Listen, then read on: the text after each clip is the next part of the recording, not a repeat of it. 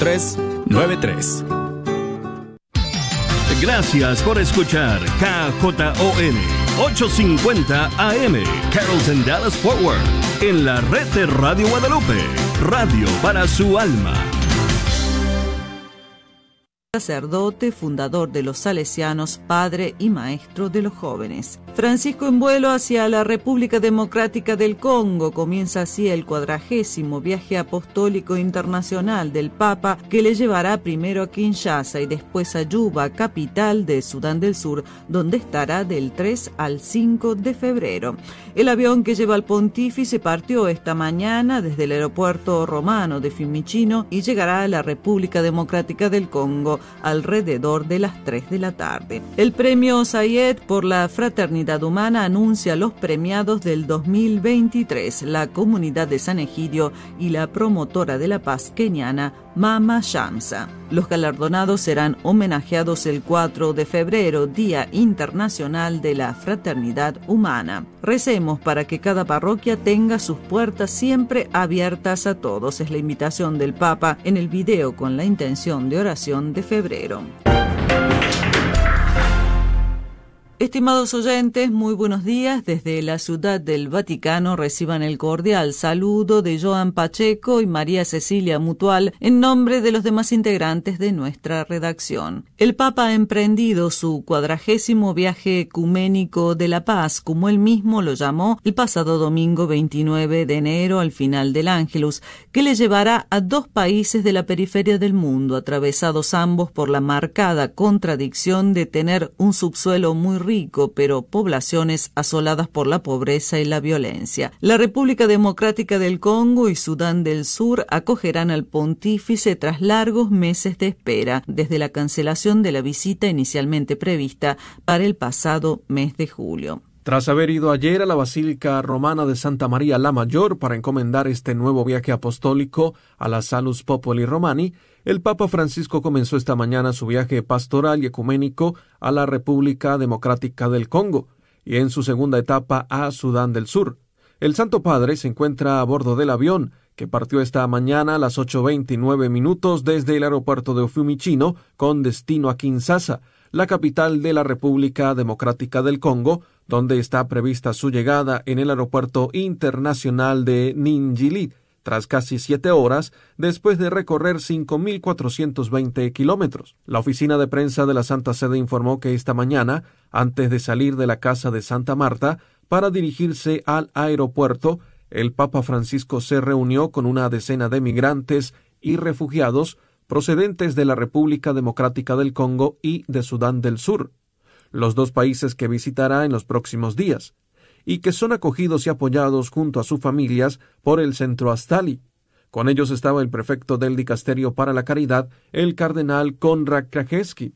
A su llegada al aeropuerto de Fiumicino, el automóvil en el que viajaba el Santo Padre se detuvo brevemente cerca del monumento a los caídos de Kindú, los trece aviadores italianos muertos en el Congo el 11 de noviembre de 1961 a las víctimas de aquel hecho sangriento y a todos los que perdieron la vida participando en misiones humanitarias y de paz, el Papa Francisco les dedicó una oración, y a continuación se dirigió en dirección al avión que le llevará a Kinshasa.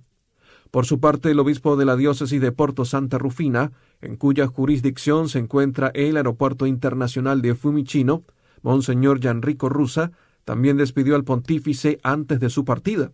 A partir del 3 de febrero, Francisco se trasladará a Yuba, capital de Sudán del Sur, donde permanecerá hasta el 5 de febrero, en que regresará a Roma. La República Democrática del Congo constituye la primera etapa de su cuadragésimo viaje apostólico internacional, puesto que el 3 de febrero el pontífice se desplazará a Sudán del Sur para realizar una peregrinación ecuménica de paz. Francisco es el segundo papa que realiza un viaje apostólico a la República Democrática del Congo y el primero en viajar a Sudán del Sur, una nación que existe como entidad autónoma solo desde el 2000 2011, mientras que el Papa Juan Pablo II había visitado el país congoleño en 1980 y en 1985. El Papa Francisco será recibido en el aeropuerto de Kinshasa por el primer ministro que lo esperará a los pies del avión, junto a dos niños con sus vestimentas tradicionales, quienes ofrecerán flores al obispo de Roma.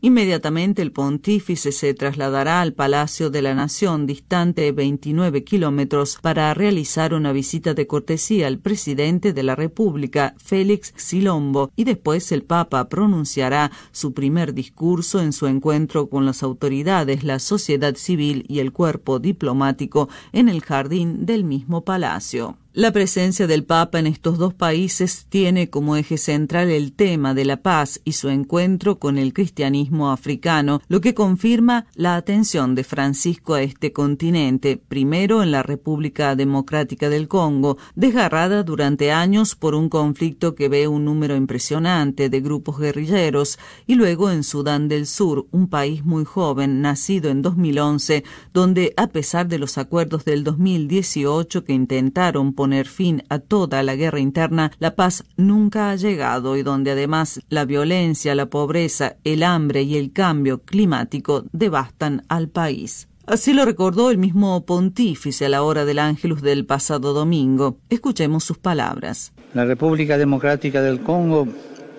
soffre soprattutto nell'est del paese per gli scontri armati e per lo sfruttamento, mentre il Sud Sudan, dilaniato da anni di guerra, non vede l'ora che finiscono le continue violenze che costringono tanta gente a vivere sfolata e in condizioni di grande disagio. Esas tierras sufren pruebas por largos conflictos. La República Democrática del Congo sufre, sobre todo en el este del país, por los enfrentamientos armados y la explotación, mientras que Sudán del Sur desgarrado por años de guerra, no ve la hora de que acabe la violencia continua que obliga a tantas personas a vivir desplazadas y en condiciones de gran penuria. En Sudán A Sudán del Sur llegaré junto con el arzobispo de Canterbury y el moderador de la Asamblea General de la Iglesia de Escocia. Viviremos así juntos como hermanos una peregrinación ecuménica de paz. Les pido a todos, por favor, que acompañen este viaje con la oración. Mañana miércoles primero de febrero, segundo día de viaje, Francisco celebrará por la mañana la Santa Misa en el aeropuerto de Dolo, en Kinshasa, mientras que por la tarde mantendrá un encuentro con las víctimas del este del país en la Anunciatura Apostólica. Al final de la tarde encontrará a los representantes de algunas obras caritativas, siempre en la Anunciatura Apostólica. Cuadragésimo viaje apostólico internacional del Papa Francisco a la República Democrática del Congo y Sudán del Sur. Sigue cada paso de esta peregrinación ecuménica de paz a través de Vatican News. Acompáñanos del 31 de enero al 5 de febrero.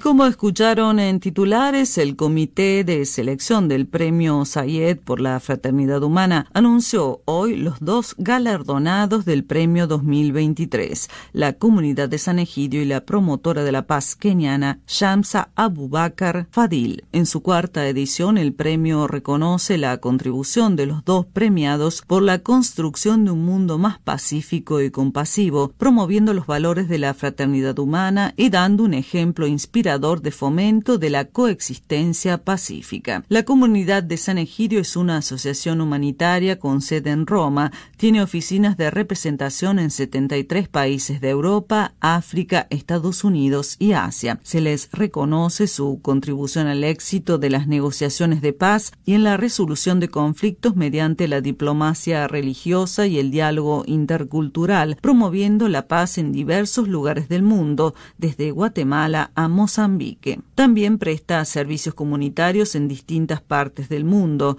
En particular, la organización sigue ayudando a los refugiados y apoyando su integración en las sociedades de acogida a través de su iniciativa Corredores Humanitarios, que también extiende su apoyo a las comunidades más empobrecidas de todo el mundo. Shamsa Abubakar Fadil, conocida como Mama Shamsa, movilizadora comunitaria y promotora de la paz en Kenia, ha sido reconocida por ayudar a los jóvenes de Kenia y salvarlos de la violencia, la delincuencia y el extremismo, ofreciéndoles asesoramiento, atención y formación. Ha dirigido importantes campañas en Kenia y el resto de África para concienciar sobre la violencia contra las mujeres, así como sobre la capacitación de mujeres y jóvenes. Los premiados serán homenajeados en una ceremonia que tendrá lugar el 4 de febrero de este año, Día Internacional de la Fraternidad Humana, en Abu Dhabi, Emiratos Árabes Unidos.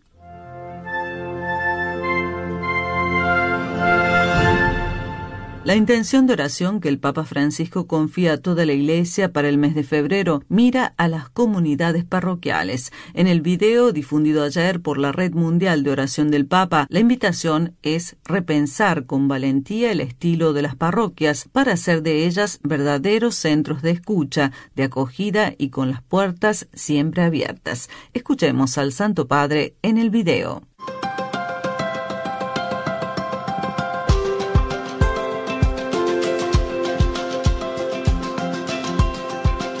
A veces pienso que deberíamos poner en las parroquias, en la puerta, un cartel que diga entrada libre. Las parroquias deben ser comunidades cercanas, sin burocracia, centradas en las personas y donde encontrar el regalo de los sacramentos. Tienen que volver a ser escuelas de servicio y generosidad con sus puertas siempre abiertas a los excluidos y a los incluidos, a todos. Las parroquias no son un club para pocos que dan una cierta pertenencia social. Por favor, seamos audaces. Replanteémonos todos el estilo de nuestras comunidades parroquiales. Oremos para que las parroquias, poniendo la comunión la comunión de la gente, la comunión eclesial en el centro, sean cada vez más comunidades de fe, de fraternidad y de acogida a los más necesitados. Francisco recibió ayer en el Vaticano a los participantes en el capítulo general de la Soberana Orden de Malta tras la elección de los nuevos altos cargos. El Papa los animó a continuar su misión, no movidos por aspiraciones mundanas, sino ardientes en el servicio y en el testimonio del resucitado. Mireia Bonilla. Francisco considera justa y prudente la decisión de no obligar a la vida comunitaria a quienes, al profesar, sabían que no estaban obligados a ella y afirmar al mismo tiempo que todos están invitados a abrazarla. Por tanto, quienes hagan profesión solemne a partir de ahora, dice el Papa Francisco, conscientes de que conlleva vida comunitaria, asumirán la obligación con plena libertad. El Papa se ha detenido además brevemente en los términos que califican la orden. El primer término que describe es soberano, se trata de una soberanía muy singular, dice el Papa, asumida a lo largo de los años y confirmada por la voluntad de los papas le permite realizar gestos de solidaridad generosos y exigentes, haciéndose cercano a los más necesitados bajo la protección jurídica diplomática internacional. El segundo término que describe el Papa es militar, para la defensa de los peregrinos y de los santos lugares, así como de la cristiandad. Vuestra orden ha escrito páginas gloriosas. Hoy estos hechos dan paso al diálogo interreligioso. Además, dice el Papa, la fe en Cristo y el seguimiento de Él te comprometen en el testimonio del Evangelio y en la lucha contra todo lo que se opone a Él. El tercer término que ha descrito el Papa es hospitalario. La orden tiene su origen en el servicio que el Beato Gerardo ofrecía a los peregrinos en Jerusalén, en el hospital que lleva el nombre de San Juan Bautista, que más tarde se convirtió en vuestro patrón. En aquel lugar, Gerardo, con los primeros frailes, acogió a los peregrinos y a los necesitados, proporcionándoles los cuidados médicos que requerían, y esto se puede ver hoy en la pluralidad de vuestras obras. cuidando a los enfermos, saben reconocer en cada una de ellos el rostro sufriente de Cristo, dice el Papa, sea cual sea su origen, nacionalidad o creencia religiosa. Y así, cuando os hacéis cercanos con compasión y ternura, continúa el Papa Francisco, son las tres modalidades del Señor, proximidad, compasión y ternura. Y vosotros, cuando os hacéis cercanos con compasión y ternura, os identificáis con Jesús, el buen pastor, el buen samaritano. Hasta aquí, amigos oyentes, nuestro informativo en lengua española. Gracias una vez más por haber estado con nosotros. Laudetur Jesus Christus, alabado sea Jesucristo.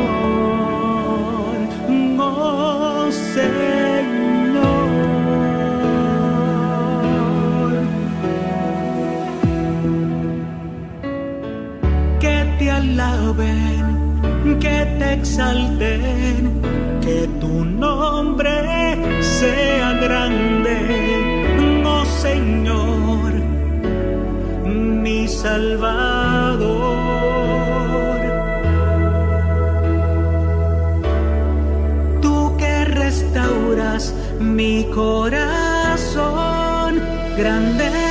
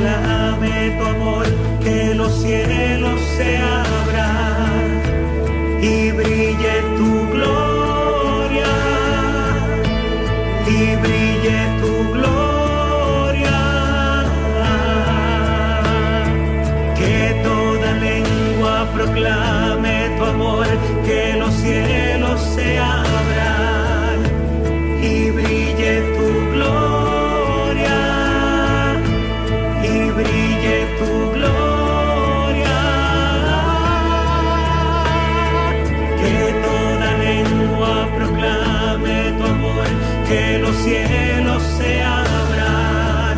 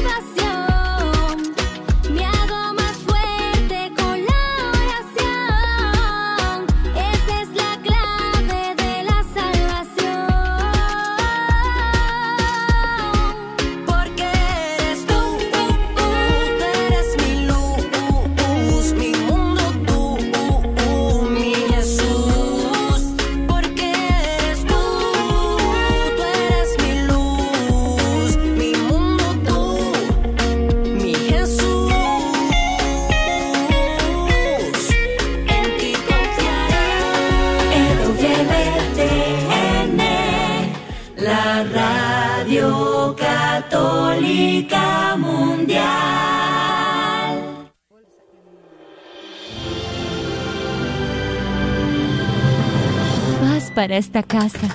Buenos días. Hola. ¿No hay nadie en esta casa? Isabel, ¿cómo estás? Qué alegría verte. También me alegra verte, María. ¿Cómo estás? Bien, gracias a Dios.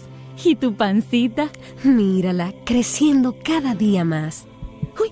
¡Ay! ¡Ay, manita! Ay, no me asustes. ¿Qué te pasa? Ven, ven, corre. Pon la mano en mi vientre. Bendita tú entre las mujeres y bendito el fruto de tu vientre. ¿Quién soy yo para que me visite la madre de mi Señor. En cuanto tu saludo llegó a mis oídos, la criatura saltó de alegría. Dichosa tú, María, que has creído, porque lo que te ha dicho el Señor se cumplirá. No hay palabras que expresen la alegría que sentimos en ese momento. Habíamos recibido la dicha de ser madres, pero más aún, ser madres de dos seres tan especiales. Uno anunciará la llegada del Salvador y el otro haría por la humanidad el sacrificio de amor más hermoso que alguien ha hecho jamás. Dar la vida por ti. ¿Sabes por qué? Porque Dios te ama. Dios no se olvida de su pueblo.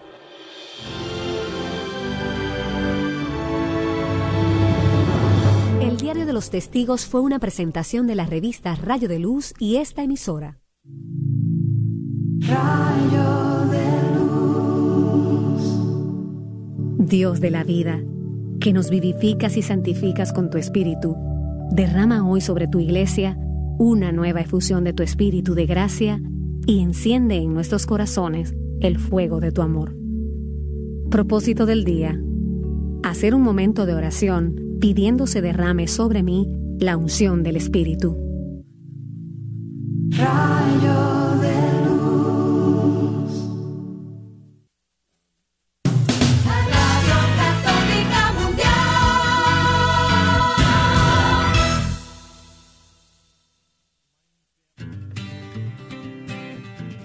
¿Qué significa ser iglesia? Somos la iglesia. Todos, o sea, yo también. ¿Que no la iglesia es el edificio? ¿El de aquí o cuál edificio, padre? Es el edificio espiritual que forma el Espíritu Santo cuando somos bautizados. ¿Formados por quién o qué? Porque si la iglesia es el cuerpo de Cristo, entonces Él es la cabeza. la cabeza y nosotros somos el cuerpo y donde quiera que Él vaya, allá estaremos nosotros. La iglesia somos todos. Jesús, María y José. Sí, también. Conversando la fe, somos la iglesia. Este es su programa Conversando la Fe. Comenzamos.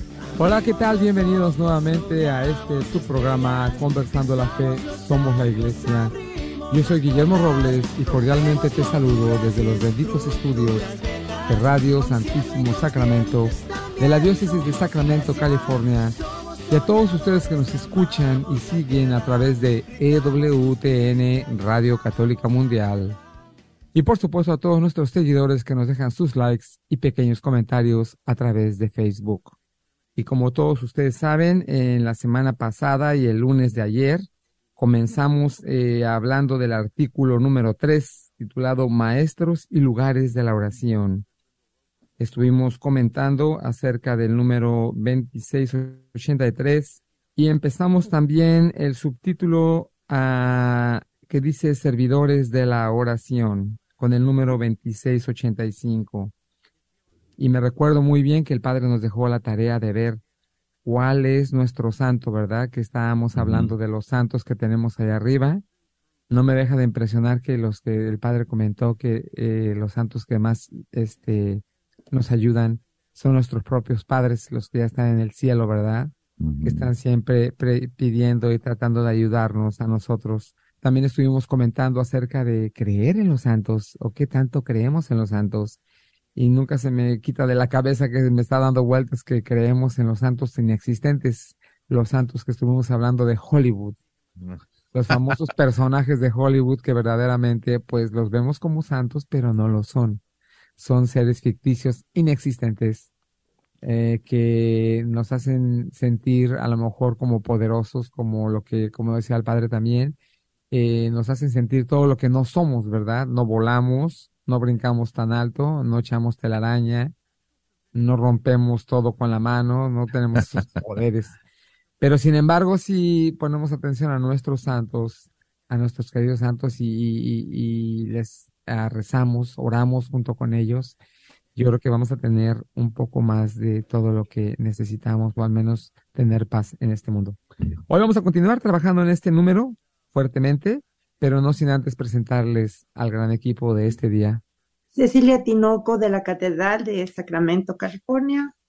Y el padre Rodolfo Llamas, aquí en la parroquia de San José, al norte de la ciudad de Sacramento. Em, sí, qué cosa tan hermosa es cuando los papás de familia eh, se toman muy en serio el poner a sus hijos desde pequeñitos en contacto con Dios. Es decir, enseñarles a hacer oración no es nada fácil. Fíjense, digo, na- nada difícil. Fíjense que es lo más, lo más grande que puede hacer un ser humano y lo más fácil que puedes hacer mientras el niño está pequeñín. Eh, creo que ya les comenté esa experiencia tan hermosa con mi papá, que mis primeras palabras que hice de decir papá, la primera vez que dije papá, inmediatamente mi padre lo convirtió en una oración porque me dijo que le dijera papá a Dios también. Y eso, eso me marcó. En realidad, yo no sé, ni yo mismo sé hasta dónde marcó eh, la esencia de mi vida, esa experiencia de ver el rostro de Cristo y poder llamarle papá. El mismo Cristo dijo, eh, el que me ve a mí ve al Padre. Entonces, con la fe de un niño, yo en ese rostro de Cristo vi al Padre y le llamé papá. No le dije padre, le dije papá. Fíjense qué bonito. Es la- las primeras palabras de un, de un niño, es un balbuceo prácticamente. Y eso es una oración poderosísima, porque el que se hace como niño entra al reino de los cielos. O sea que si tú pudieras, con, si eres un adulto, lo que sea, pero tienes la humildad de poder mirar al cielo o, o poder mirar al a un rostro de un cuadro, un crucifijo que tengas de Cristo y hacer ese balbuceo con todo tu corazón, decirle, papá, tú verás que eso te va a, a marcar tu alma de una manera muy profunda. Y por eso que aquí nos dice, es el, es el primer lugar, es la primera parte de estos servidores de la oración que tenemos aquí en este apartado de la oración cristiana, en el catecismo. La primera, el primer lugar donde uno aprende a orar es en la familia. Aquí estamos en el número 2685, que era lo último que leíamos el día de ayer. Eh, familia cristiana, el primer ámbito para la educación en la oración, fundada precisamente en el sacramento del matrimonio. Fíjense, es, es la, la misión más hermosa de la, del sacramento matrimonial. ¿Y cuántos, cuántos matrimonios no lo hacen? No lo hacen. ¿Por qué? Porque ellos no eh, han sabido orar tampoco. No saben orar. No, eh, y yo espero que con esto les ayude muchísimo a que recuérdenlo bien. El balbuceo de un alma que se hace como niño y que le puedes decir, papá, a Dios, es la oración más poderosa. Yo casi, casi estoy viendo aquí al diablo que me está diciendo, cállenlo, cállenlo a este, que no lo diga. que no lo esté diciendo porque con eso me va a quitar a muchas almas. Efectivamente, a él no le gusta nada que nosotros le llamemos a Dios papá. Hagámoslo, por favor, hagámoslo muy, muy, muy bien. Eh, y pues bueno, esto es precisamente, estamos retomando lo que ya decíamos eh, ayer en este numerito, de que los hijos aprenden en la, el primer lugar, del, el primer lugar para aprender la oración es en la familia, especialmente con el sacramento del matrimonio de los padres. ¿Tienen algo que decir? A ver, Padre, Memo. sí. Y qué, qué importante esto porque lo que a veces, bueno, lo que yo me he dado cuenta a veces que veo en ciertos matrimonios Es que a veces uno de los dos lados es más religioso que el otro. De hecho, muchas veces uno de ellos acepta casarse por la iglesia porque la otra quiere casarse por la iglesia o porque el otro quiere casarse por la iglesia. Y ahí es donde empieza lo complicado porque hay mucha crítica de por medio entre ellos y no quieren que les enseñen a los hijos ciertas cosas que a ellos nunca les enseñaron, ¿verdad? Pero yo creo que con esto nos alientan a que si el matrimonio es la situación de la que estamos hablando yo, eh, no dejen tanto ella como él de enseñarle a sus hijos a orar, porque a veces nos detenemos porque nos llega a dar vergüenza o porque nos llegan a molestar, nos llegan a hacer bullying al respecto y es nuestra propia pareja la que, la que llega a darse la situación. Y por eso no dejemos de trabajar duramente en enseñarles a orar a nuestros hijos. Esos tiempos de los que estamos viviendo hoy día es muy importante que ellos sepan orar. Ellos no lo saben. Hay muchas cosas que los niños incluso los jóvenes no saben el poder de la oración, no lo conocen y a veces cuando les hablamos de ellos superficialmente, yo creo que ellos totalmente se quedan así como que creemos, creen que estamos hablando de algo inexistente.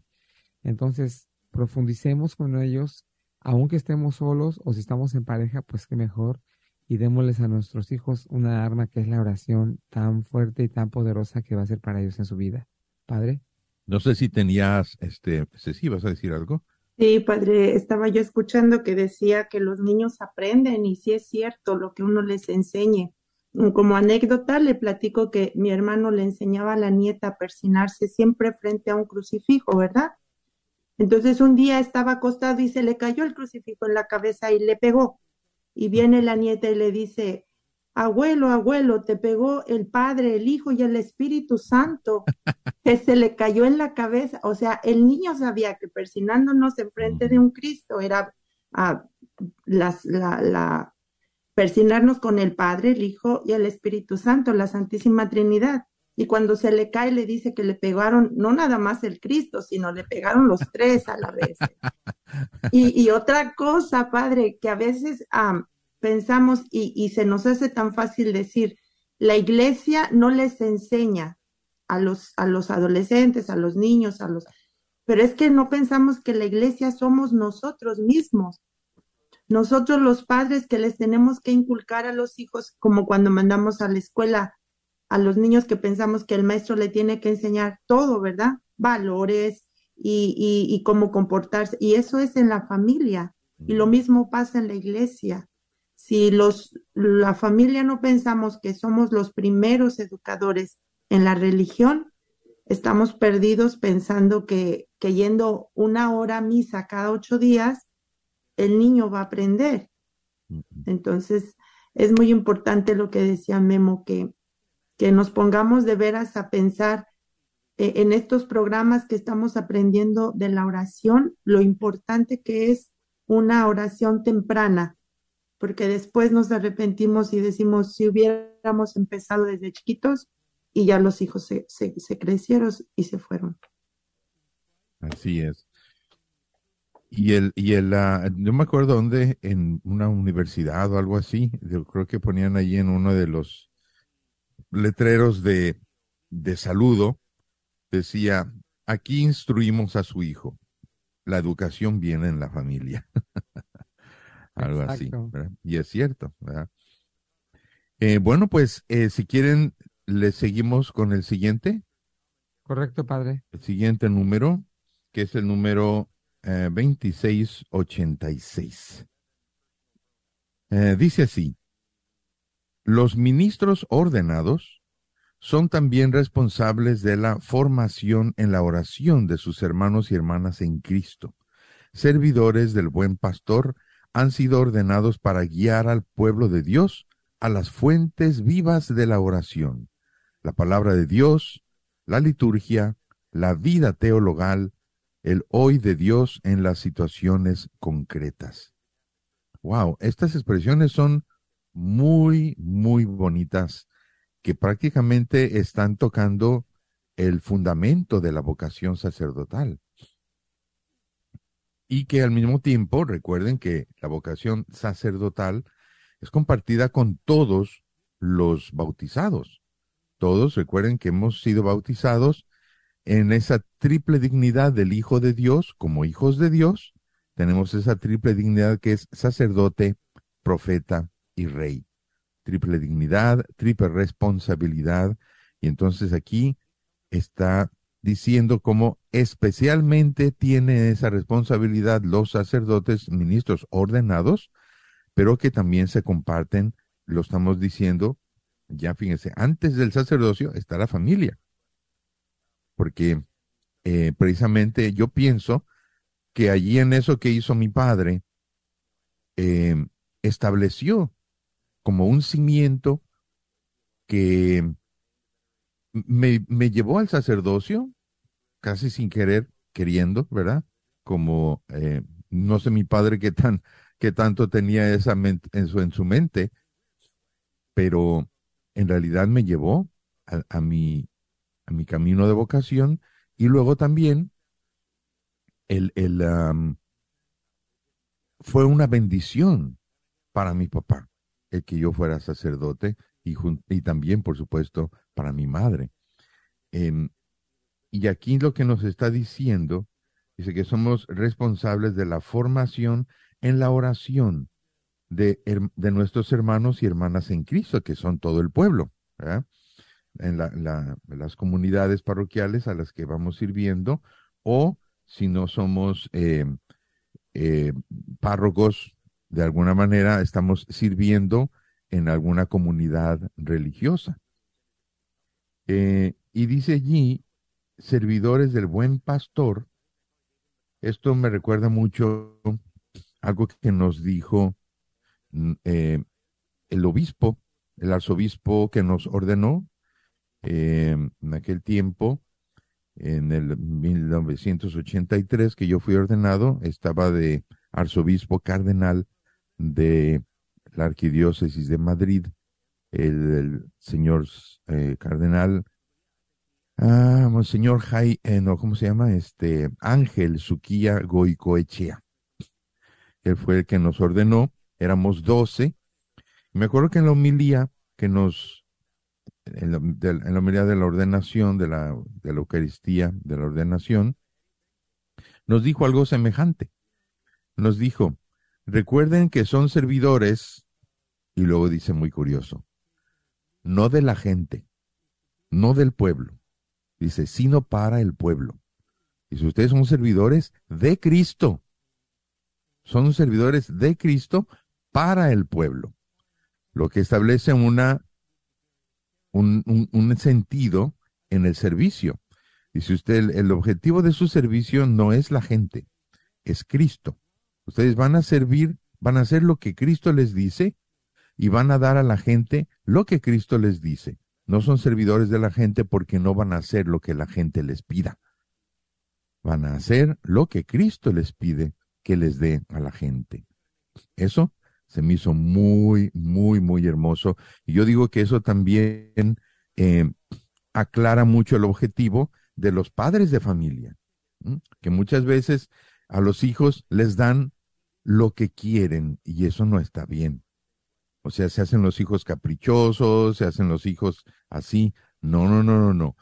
Van a darles, o sea, recuerden que su compromiso sacer, eh, matrimonial es, es un tipo de sacerdocio. Ustedes son como sacerdotes, papá y mamá, en ese terreno, en esa iglesia eh, doméstica.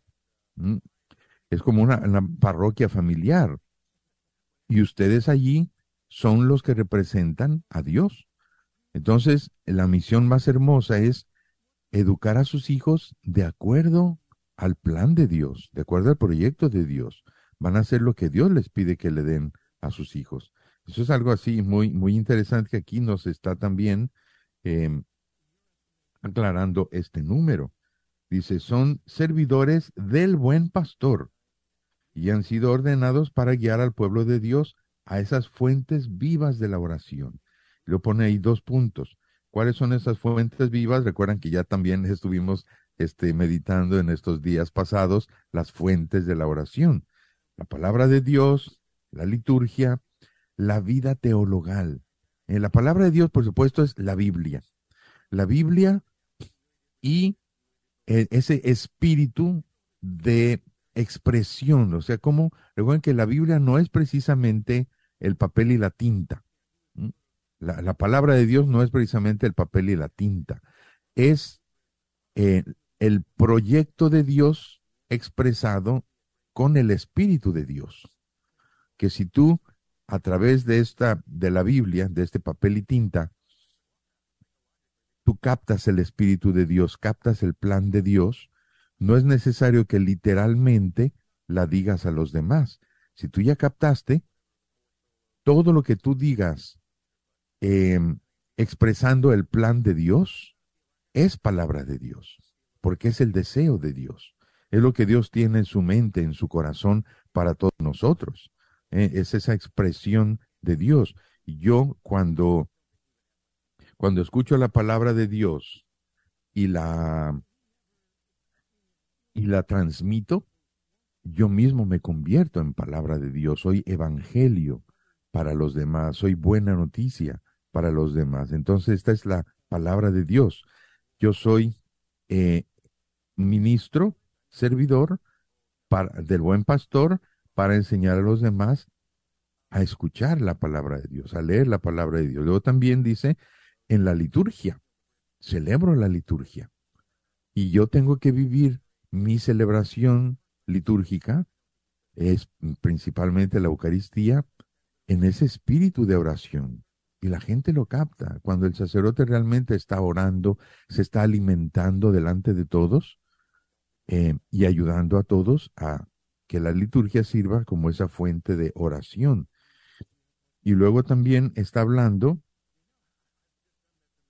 eh, de la vida teologal. No sé si ustedes captan esa expresión, la vida teologal. Es decir, que toda tu vida esté basada en la teología, en las verdades divinas, que todas tus decisiones, que tú ilumines todos los rincones de tu vida, todas las decisiones de tu vida, tu trabajo, tu vida diaria, tu, tu diversión, tu, este, tus enfermedades, tus momentos difíciles, todos los ilumines con la luz de Dios. Que no olvides ese proyecto de Dios, para que en todas tus decisiones vayas enfocando y en todas tus decisiones también vayas siendo ejemplo. Eso es una vida teologal. Em, teología, quiere decir, teos es Dios, logos es la palabra de Dios, la luz de Dios. Entonces, eh, una vida teologal es una vida iluminada por el proyecto de Dios. Todas tus decisiones. Y luego también está diciendo algo que a mí se me hace muy, muy interesante. El hoy de Dios en las situaciones concretas.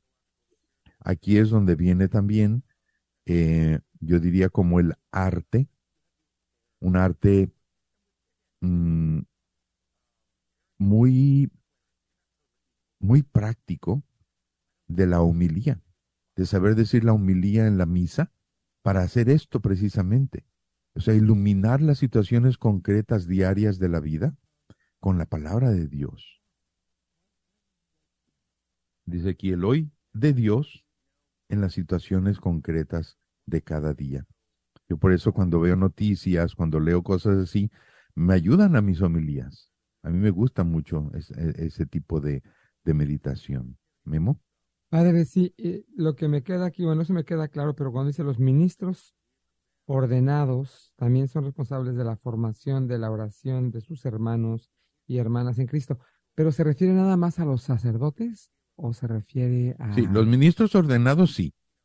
Sí, los Oh, ministros ordenados somos nosotros. Está, Los aquí se está refiriendo concretamente a nosotros, los, los que Oh. somos ordenados sacerdotes, ordenados obispos. ¿verdad? Tenemos, esta es una de nuestras grandes responsabilidades, oh, aunque no somos los únicos, como lo que yo decía también, no somos los únicos. Es una responsabilidad compartida, pero que precisamente esto es lo que más se espera de nosotros, los ministros eh, ordenados. ok. Ceci. Sí, padre, y también am, yo eh, eh, al escucharlo estaba yo poniendo, como estábamos hablando del, del otro número anterior, y estaba yo poniendo, si yo soy la iglesia doméstica, ¿verdad?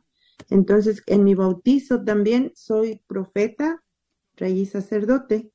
Yo no soy ordenada eh, como, como, un, como una monja o como usted que es sacerdote, pero sí tengo una responsabilidad en mi pequeña iglesia de guiar a mis hijos o a los que estén al lado mío. A lo mejor no es fácil, padre, porque también vemos, como decía Memo, uno jala y el otro no, o, uno sí estamos allegados a la iglesia y la, otra pareja no. Pero es cuestión de ponernos de acuerdo y decir, es una responsabilidad como ustedes ordenados de guiar su iglesia, como nosotros bautizados de guiar mi iglesia doméstica también. Entonces es muy bonito lo que usted nos explica, la responsabilidad que tienen ustedes como ordenados, pero que también los que no somos ordenados como sacerdotes o, o religiosos o así, y lo vemos en los santos, Padre. Ellos hicieron la voluntad de Dios y, y llegaron a un lugar a donde el Señor los quería, entonces nosotros también estamos llamados a ser sacerdotes y santos, ¿verdad? Y eso es muy bonito. eh, eh, hasta ahora que estamos leyendo todos estos números, padre, haga de cuenta como que se está abriendo un, una luz así como que estaba, Sí, sí. para mí que estaba muy escondida y, y que qué bonito que, que al escucharlo a usted compartir, cuando vamos a misa como que ya lo vemos diferente, al menos yo en lo personal. Claro. Sí, es que así es este, así es el catecismo. Eh, y por esto es muy bonito lo que estamos haciendo ahorita aquí en la radio, que la radio, eh, la, persona que nos esté escuchando, que va manejando en su coche, eh, la persona que está, pues yo que sé, haciendo qué hacer en su casa, haciendo la comida, eh, o es algún grupo que a lo mejor está escuchando con atención todo esto, a lo mejor hasta tienen el libro en la mano para ir, para irnos acompañando en este texto. Esto alimenta muchísimo. Abre, abre estas puertas que ahí están. Ahí están las puertas a nuestro servicio, pero como no tomamos conciencia, vivimos en un mundo muy eh, lleno de prisas, lleno de, de necesidades, lleno de preocupaciones, que se nos Dios te bendiga donde quiera que estés, donde quiera que te encuentres. Gracias por estar en sintonía de esta, tu Radio Guadalupe, radio para tu alma. No olvides que estamos en plena campaña de recaudar fondos por medio de una rifa. Estamos rifando un Mercedes-Benz del año 2023 CLA 250. Apoya este ministerio de evangelización comprando un boleto. Todo lo que se recaude por medio de esta rifa es a beneficio de esta, tu Radio Guadalupe, que nos permite seguir trayendo programas como el que acabas de escuchar. Estamos aquí en la oficina esperando tu llamada. Quisiéramos vender por lo menos unos 10 boletos diarios de aquí hasta el 24 de febrero cuando estaremos rifando el Mercedes. Llámanos 214-653-1515 con tu tarjeta de débito o crédito y compra tu boleto y apoya a este ministerio.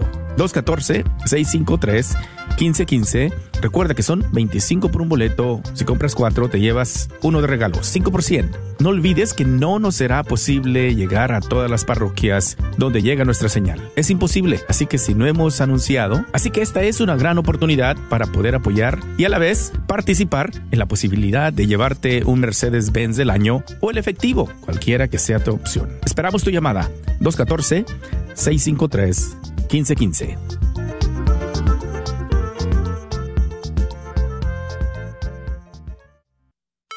¿Tienes dificultades con tu aire acondicionado? Panuelos AC Heating está aquí para ayudarte. Ofrecemos varios servicios como instalaciones completas de unidades y reparaciones, entre otros. Tenemos precios accesibles, licencia y estamos asegurados. Para más información, llama al 214-762-7545. 214-762-7545. Este es su patrocinio para la red de Radio Guadalupe.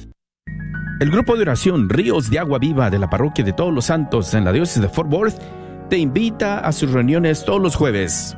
La reunión inicia con la celebración de la Santa Misa a las 7 pm, seguida por la reunión del grupo de 7.45 a 9 de la noche. Pues el que cree en mí tendrá de beber, lo dice la Escritura. De su seno brotarán ríos de agua viva. Más informes al 817-495-1690. 817-495-1690.